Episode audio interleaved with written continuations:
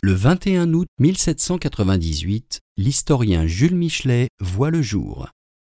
Diffusia.fr vous invite à écouter un extrait de son poème intitulé Chant de l'oiseau.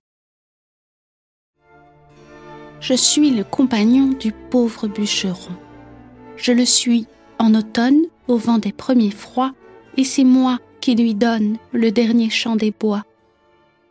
Il est triste, et je chante sous mon deuil mêlé d'or, dans la brume pesante, je vois l'azur encore.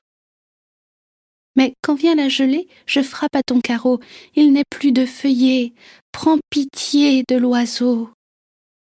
C'est ton ami d'automne qui revient près de toi, le ciel tout m'abandonne, bûcheron, ouvre-moi.